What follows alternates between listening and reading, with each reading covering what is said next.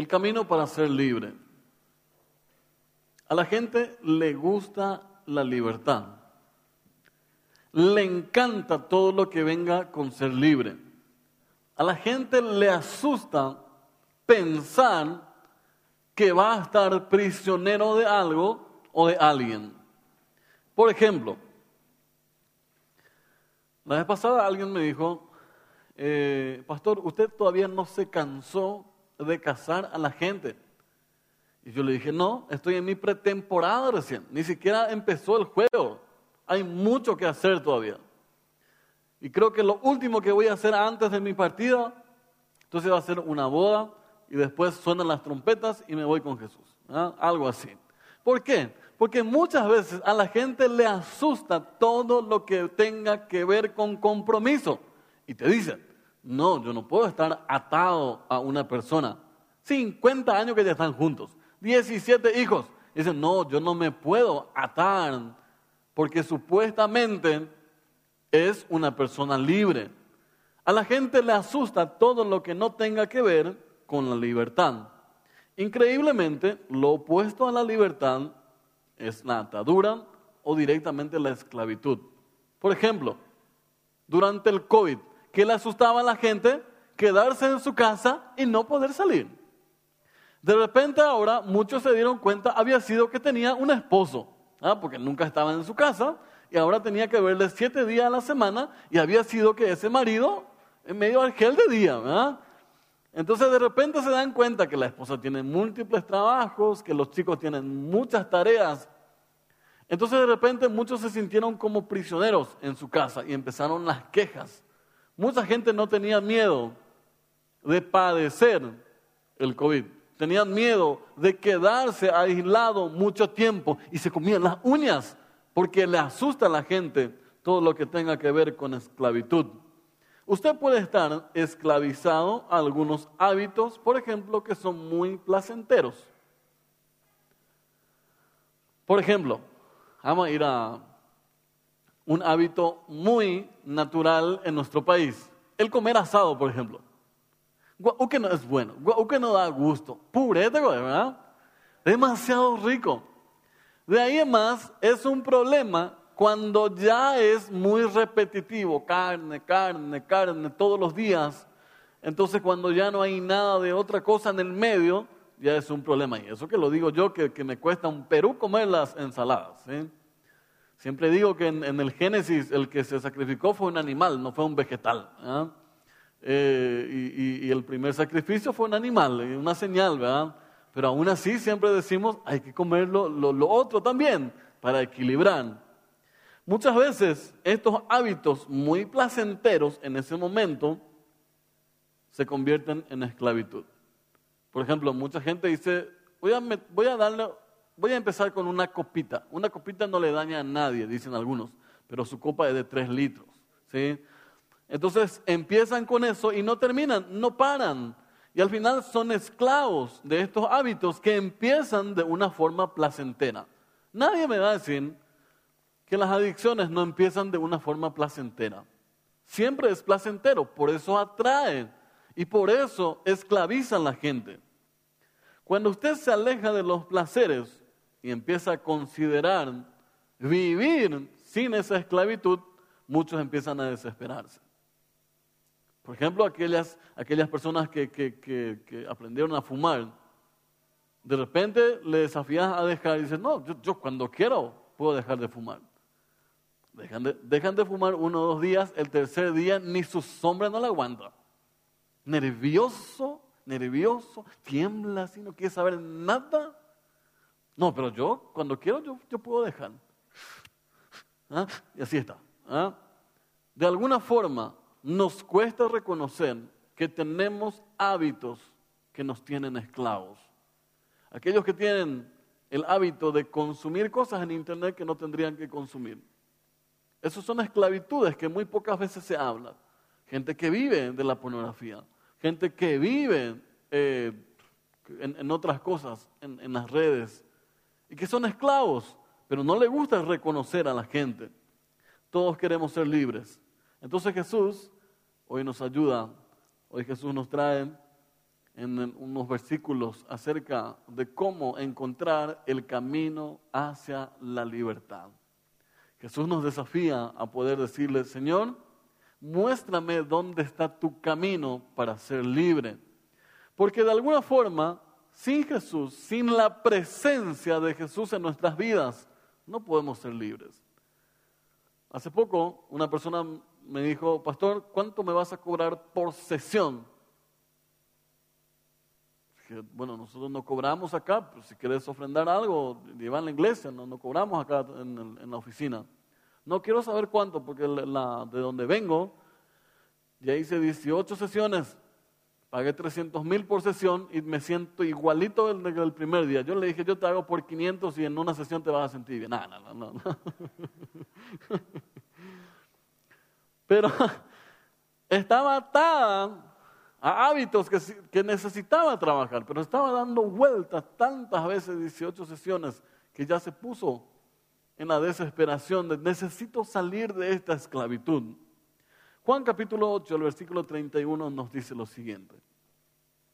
Luego Jesús empezó a decirles a los judíos que habían creído en él, si ustedes siguen obedeciendo mi enseñanza, serán verdaderamente mis seguidores conocerán la verdad y la verdad los hará libres. Ellos le contestaron, nosotros somos de la familia de Abraham, nunca hemos sido esclavos de nadie. ¿Por qué dices que seremos libres? Jesús le respondió, la verdad es que todo el que se la pase pecando es siervo del pecado. Un siervo no se queda para siempre con una familia pero un hijo siempre pertenece a la familia. Entonces, si el hijo los liberta, los libera, ustedes serán realmente libres. Yo sé que ustedes son descendientes de Abraham, pero están tratando de matarme porque ustedes no aceptan lo que yo les enseño. Yo les hablo de lo que mi padre me mostró, pero ustedes hacen lo que han oído de su padre. Y ellos contestaron, nuestro padre es Abraham. Entonces Jesús les dijo, si ustedes fueran hijos de Abraham, harían lo mismo que él hizo. Sin embargo, ustedes tratan de matarme. Jesús está hablando a algunas personas que habían creído en él, que habían decidido seguirle, que habían decidido caminar a su lado, que habían decidido aprender a su lado. Personas que habían confesado, personas que habían dicho, creemos en vos Jesús, creemos lo que has hecho, creemos lo que estás enseñando hasta que tocó un área que para el ser humano es muy sensible. Hasta que Jesús tocó un área en donde muchos no quieren entrar. ¿Por qué? Muchas veces la gente te dice, no vayas a la iglesia porque ahí te van a lavar el cerebro. No vayas a la iglesia porque ahí te van a meter cosas que, que ya no vas a querer salir de ahí. Yo digo, amén si te lavan el cerebro, porque hay tantas cosas en el cerebro innecesarios Amén que si alguna vez fuese tan sencillo lavar el cerebro y comenzar de vuelta. Entonces algunos tienen miedo de estar atado a cosas sin reconocer que ya está luego atado a muchas cosas. Entonces Jesús dice, algunos que habían, algunos judíos que habían dicho sí para seguirle, empezó a desafiarles. Dice, si ustedes permanecen en mi palabra, serán verdaderamente mis discípulos. Empezó bien, Jesús empezó bien, la charla empezó bien, la enseñanza empezó bien. Si ustedes quieren ser mis discípulos, van a seguir mis palabras. Es fácil. Ya, me imagino a más de un discípulo, ese soy yo. ¿ah? Ese habla de mí. Wow, Jesús, cuando nos tomamos un un tereré. Ese es para mí, ¿verdad? Dice, si ustedes obedecen mis enseñanzas, mis mandamientos, si ustedes obedecen mis palabras, dice, ustedes serán mis discípulos. Yo te pregunto en esta noche, ¿tú eres un discípulo de Jesús? ¿Estás obedeciendo las enseñanzas de Jesús o no? ¿Y cuáles podrían ser algunas áreas que vos podés decir hoy? Señor, necesito que me muestres esas áreas que necesito ser liberado.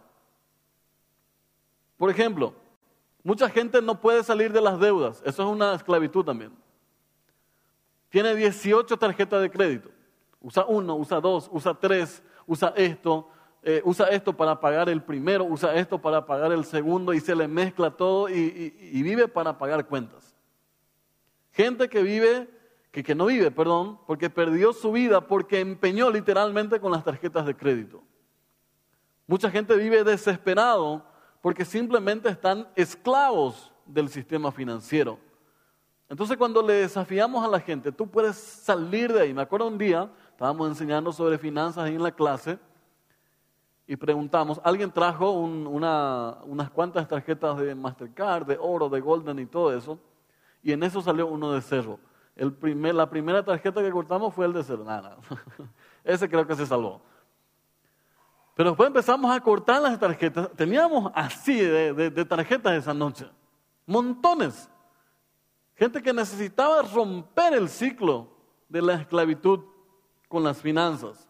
Dice Jesús, si ustedes permanecen en mi palabra, serán verdaderamente mis discípulos. El Señor no tenía ninguna intención de promover falsas enseñanzas entre el pueblo. Así que pasó inmediatamente a aclarar la situación que se les venía. Lo primero que hizo fue explicar que la fe solo tiene valor si se coloca en su palabra. Enseguida Jesús pasa a un nivel mucho más personal. Si ustedes permanecen en mi palabra, el fundamento de su palabra es lo que nos habilita encontrar el camino hacia la libertad. Por eso algunos te dicen, ¿por qué eres tan fanático de la palabra de Dios? ¿Y por, de qué quieres que sea fanático? Cuando entendemos el valor de la palabra, cuando entendemos el valor de sus enseñanzas, podemos disfrutarlo. Por eso cuando alguien eh, dice, ¿por qué le enseñan a mis hijos eh, todo aquello que pasaron por la escuela dominical alguna vez, de pequeño? Esos versículos que aprendimos de chicos son los que nos quedan después de grandes. Porque de grandes es mucho más difícil memorizar. ¿O que no? Mucho, el 99% de los versículos que yo sé lo aprendí en la escuela dominical y tengo la cara de mis profes diciéndome tienes que aprender. ¿ah? Y no se fueron. y sirven. ¿Por qué? Porque cuando hay que tomar una decisión, entonces uno dice, Señor, ¿cuál es tu palabra para esta ocasión? ¿Cuál es tu palabra para este momento? Jesús aclara que la fe solamente tiene valor cuando está fundamentado en su palabra. Hemos visto en el versículo dice, aquellos que decidieron seguir a Jesús. Había un grupo que decidieron seguir a Jesús, habían creído en Él, pero creían de Él lo que ellos querían o la parte que ellos querían. De hecho, querían que Jesús fuera uno que se adoptara a ellos, adaptara a ellos, perdón, y fuese un rey político.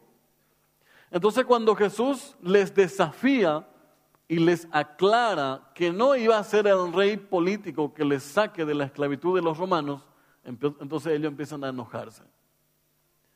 Jesús rápidamente pasó a la acción en cuanto a su palabra. Nosotros a veces tenemos miedo de ser directos con la gente.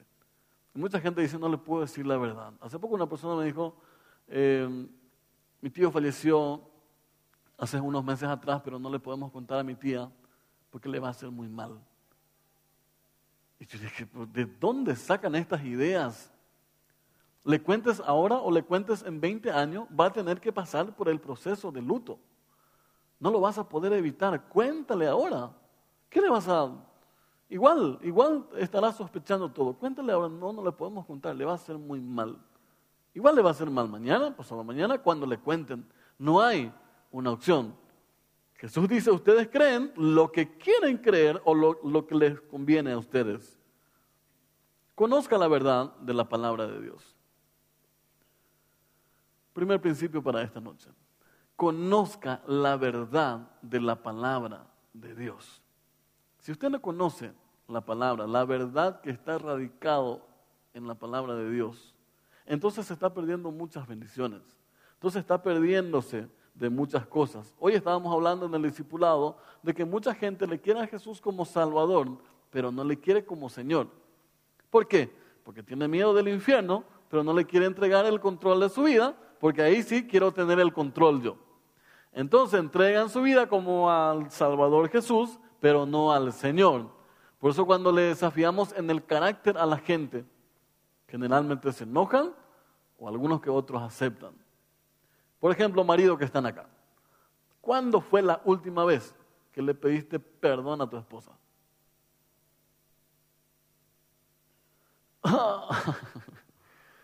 Esposa que están acá.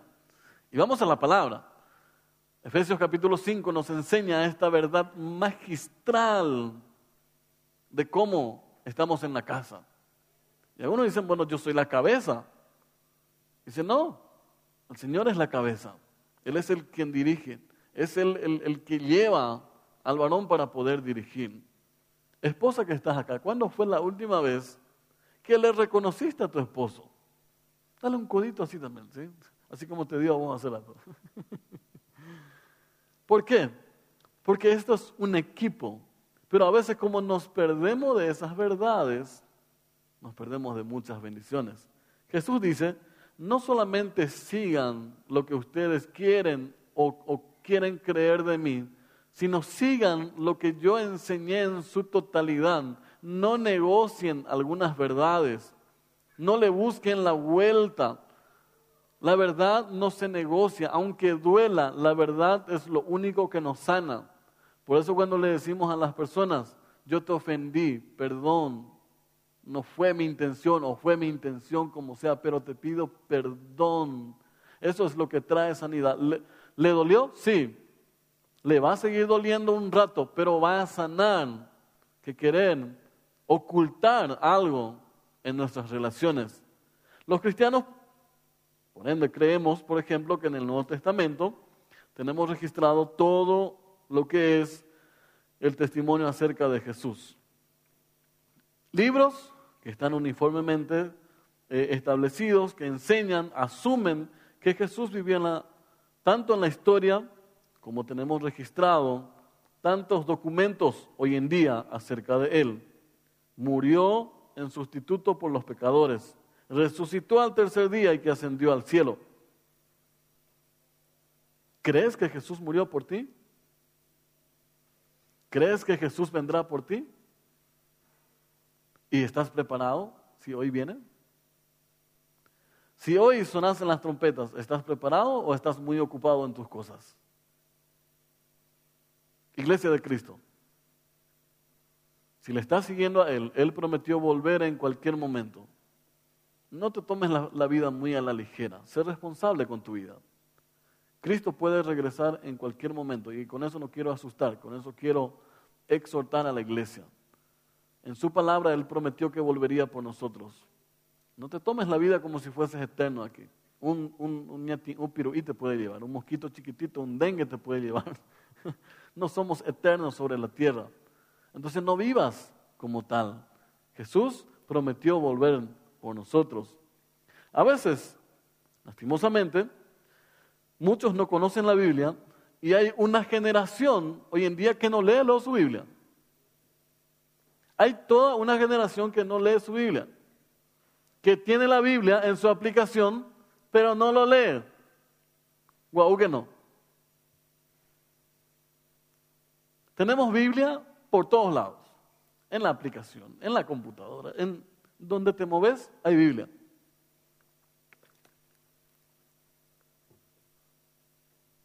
Pero la gente no lo lee. Entonces, ¿qué hacemos? Lastimosamente, encontramos también líderes que no leen su Biblia. Entonces hoy acá uno de los líderes de esta iglesia, yo les desafío, seamos hombres y mujeres de la palabra. Nunca negocien la verdad de la palabra de Dios. Cada enseñanza, cada parte que queramos desafiar al, pueblo, a la gente, nos basemos en la palabra de Dios empresarios que están presentes aquí, eh, haz el fundamento de tu empresa sobre la palabra de Dios. Ni creas que es tu empresa. Esa es, esa es la empresa que Dios te dio para que vos administres. Y pon la palabra de Dios como fundamento de eso. A veces que queremos asegurar que la gente sabe la interpretación correcta de los versículos, de la palabra que Jesús dejó. A veces enseñamos métodos. A veces le enseñamos a la gente demasiado metodología. Nos pasamos meses con métodos, formas. Pero nos olvidamos que el responsable de enseñarnos sobre toda metodología es el Espíritu Santo. Tú puedes saber toda la metodología, pero si no tienes al Espíritu Santo, no vas a poder entender la palabra que Jesús te dejó. Entonces hoy yo te pregunto de vuelta, ¿cómo está tu relación con el Espíritu Santo? En tu casa, ¿será que Él tiene lugar? En tu corazón, ¿Será que Él tiene lugar? Y capaz algunos dicen, pero hoy viniste muy duro, pastor. No, hoy venimos todo solamente blando, nada de dureza.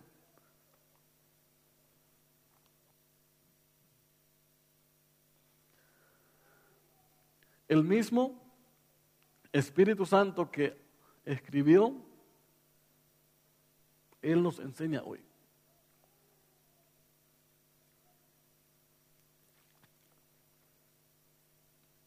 Un día le preguntaron al pastor Cabrera,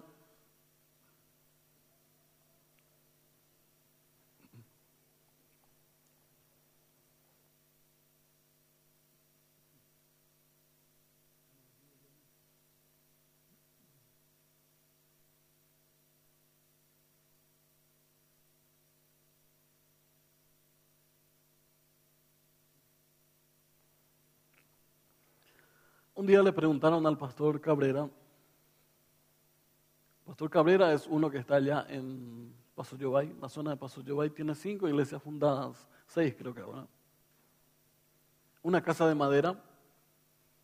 El patio es un patio fantástico, ordenado en fila. Es el palacio casi casi de, esos que vemos en Francia por ahí, ¿sí? Tan lindo su lugar, una huerta grande, una chacra ordenada, frutales impresionantes. Y un día el profesor Martín le preguntó, ¿de dónde vos sacaste que eh, para, mira, entre tu vecindario, sos casi el único que tiene tan ordenado su casa, tu patio, tu producción? ¿De, de dónde vos aprendiste eso? Y le dice, ¿y de la Biblia? De la Biblia. Pero habrás leído libros de administración, libros de... No, solamente la Biblia. Y, era cierto, porque después llevamos algunos cursos ahí también. Él dijo, la Biblia fue suficientemente bueno para aprender cómo marcar la diferencia en mi sociedad. Fue lo suficientemente bueno como para atraer mi corazón, para sacar de ahí los principios, para saber cómo ser diferente en mi generación. Y yo digo, alabado sea el Señor. Y alabado sea el Señor por tu vida cuando te apasionas por la palabra. Cuando, cuando en tu casa la palabra de Dios es masticado y es vivido. Entonces, en primer lugar, podemos tener, conozca la verdad de la palabra de Dios. En segundo lugar, conozca la aplicación de esa verdad. Jesús dijo, ustedes dicen que no están en esclavitud pero entonces les desafía, ustedes conocerán la verdad y la verdad les hará libres. Conocerán la verdad y la verdad te hará libre. Muchos quieren ser libres sin conocer la verdad. Jesús le estaba diciendo a ellos, escuchen, véanme a mí, sigan mis enseñanzas y van a ser libres. Pero como no le gustó lo que estaba enseñando, dice, no, antes de que vos vengas, las enseñanzas de Abraham nosotros estamos siguiendo. Somos descendientes de Abraham y nunca fuimos esclavos. Y era mentira. Fueron esclavos en Egipto, fueron esclavos en Babilonia, fueron esclavos de los romanos. Era una, una mentira que estaban diciendo. Dice, nunca fuimos esclavos. A mucha gente le cuesta entender que sin Jesús estamos perdidos. Sin Jesús estamos perdidos, estamos esclavos del pecado. Somos esclavos del pecado, de la vida, de, los desafíos. Jesús dijo, La verdad es que todo el que se la pase pecando es siervo del pecado. Un siervo no se queda para siempre con una familia, pero un hijo siempre pertenece a la familia. Entonces, si el hijo los libera, ustedes serán realmente libres. Este es el día para decirle a Jesús, Señor, estas son las áreas que necesito entregarte. ¿Cuántas veces fuiste esclavo del pecado hasta hoy? ¿Cuántas veces el pecado te tentó para ser su esclavo? Y aunque dé gusto, eres esclavo. Pero este es el día para decirle, Señor, si tú me liberas, voy a ser libre. Y quiero confiar en ti y te quiero abrir mi corazón. Quiero aprender a que tú me corrijas, a que tú me encamines y a que me ayudes a ser totalmente libre.